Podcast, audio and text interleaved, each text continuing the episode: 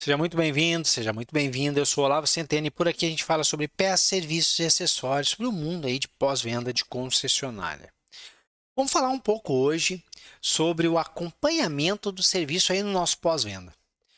Algo extremamente importante para que a gente possa conversar com o nosso cliente, reportar o que está sendo feito para ele, deixar as coisas é, claras para o cliente que não está conosco ali.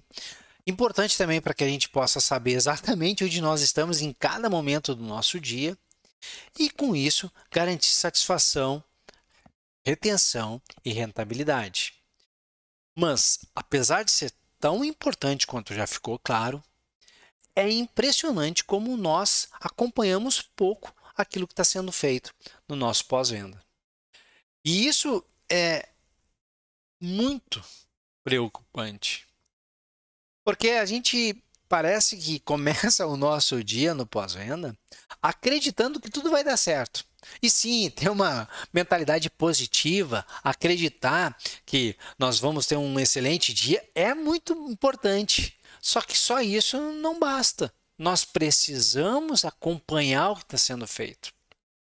Seja você o responsável pela distribuição de serviço, seja você o responsável pelo atendimento ao cliente, aí nós temos o consultor de serviço, o recepcionista, o chefe da oficina, o líder da oficina, o mecânico líder. Tem um grupo de profissionais que precisam estar o tempo inteiro acompanhando aquilo que está sendo feito. E muitas vezes o que eu vejo é que a gente abre uma ordem de serviço, passa quando tem o distribuidor de serviço, passa para quem vai distribuir o serviço e olha, agora é contigo, eu não só quero o orçamento quando eu tiver que passar para o cliente e quando o veículo estiver ok, a ordem de serviço aqui na minha frente. Então, se eu sou o cara que atendo o cliente, nesse momento isso já está péssimo. Se eu abrir 10 ordens de serviço, eu tenho que acompanhar isso durante o dia acompanhar é da minha é uma das minhas atividades, acompanhar o que está sendo feito. Eu tenho que saber o que está sendo feito. Por que, que eu tenho que saber, Olavo? Pô, porque se o cliente entrar em contato contigo, em vez de dar aquela disputa, desculpa esfarrapada, do tipo, olha, peraí, deixa eu ir lá dar uma olhada. E aí fica 5, 10 minutos até descobrir o que está acontecendo com o veículo para poder falar com o cliente, o que é péssimo, porque para o cliente é você e ele mais ninguém e vai parecer para o cliente que, poxa, ninguém sabe o que está acontecendo lá dentro com o meu veículo, se você faz um acompanhamento, você já sabe se o veículo já entrou em serviço, se ele está em diagnóstico, em que momento ele está, e assim que o cliente te ligar, se for o caso, você tem a resposta na ponta da língua. Esse, isso por si só já é um grande é, motivo para fazer o acompanhamento ali, o consultor de serviço. O pessoal que faz distribuição de serviço, ou o chefe da oficina, líder da oficina, ele não está ali para que alguém levante a mão e diga: Olha, eu estou com um problema, me ajuda. Ao contrário, ele tem que estar o tempo inteiro, esses profissionais o tempo inteiro, acompanhando o que está acontecendo para entender exatamente como é que nós estamos no nosso dia. São 10 horas da manhã, se é um, 11 horas, é às 14 horas, são 15 horas, o quanto nós já fizemos, o quanto nós ainda temos para entregar naquele dia que está combinado com clientes lá para fazer a entrega e como é que nós estamos? Nós estamos indo bem? Nós estamos atrasados? Nós estamos adiantados? Nós temos algum técnico que, por algum motivo, está encontrando dificuldades e é, é impressionante a quantidade de líderes de oficina que às vezes o técnico está lá há 3, 4, 5 horas num diagnóstico e o líder da oficina ainda não sabe disso. Ah, mas o técnico deveria ter levantado a mão e olha, eu estou com um problema aqui. Ele já tem um problema, ele está trabalhando, ele está com a mente dele focada em tentar encontrar um diagnóstico, ele ainda tem que parar, levantar e pedir ajuda.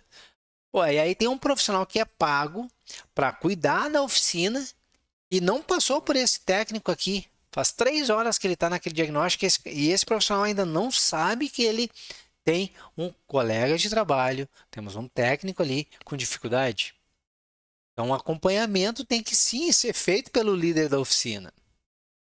Por que, que isso é importante? Mais uma vez, porque a gente vai descobrir o mais rápido possível quando algo começou a se arrastar, quando algo começou a, a demorar mais do que estava esperado. E ali já tem uma ação.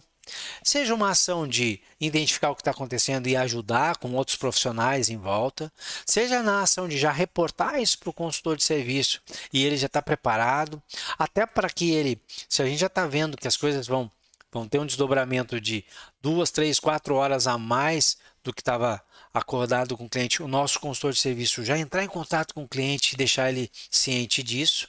Porque se a gente não faz o acompanhamento, não é só porque quando um cliente liga a gente tem a informação, é para que a gente se antecipe a tudo isso e evite acontecer o que a gente encontra nas concessionárias normalmente. Clientes chegando na concessionária, vem buscar o meu veículo, vem buscar o caminhão, vem buscar a motocicleta, e aí não está pronto ainda. E ali, já no concessionário, sentado à frente do consultor de serviço ou lá com o técnico já dentro da oficina, lá no box, é que o cliente descobre que não está pronto ainda. Que não é que não está pronto e dali 10, 15, 20 minutos ficará. É que não está pronto e que nós ainda não temos nenhuma ideia de quando vai ficar pronto. Isso é muito ruim. Isso demonstra uma falha no acompanhamento do serviço. O acompanhamento ele é muito importante e muito, muito negligenciado nas concessionárias. A gente começa o dia, aquela loucura às 7 horas da manhã, das 7 às 9, 40 horas de serviço são abertas, um monte de veículos vai para o pátio, uma, começa todo um trabalho sendo feito e chega lá 10, 11, meio-dia e ninguém sabe o que está sendo feito. Cada um está fazendo o seu trabalho, mas o acompanhamento real do que está sendo feito não tem. Você entrar no concessionário e faz, faça esse desafio agora para você. Não sei quando você está vendo esse vídeo, ouvindo esse áudio, mas vai lá na oficina e pergunta para cada um lá, olha, o que, como é que está o, o, como é que tá o nosso trabalho, em que pé nós estamos, e você vai se assustar com a quantidade de respostas do tipo, olha, eu estou trabalhando aqui, eu estou bem. Mas saber mesmo como que está a rotina da oficina, ninguém sabe. Lá no consultor de serviço, muitos consultores de serviço. Como é que são os veículos aí? Ah, já, já estão em serviço. Quantos estão prontos?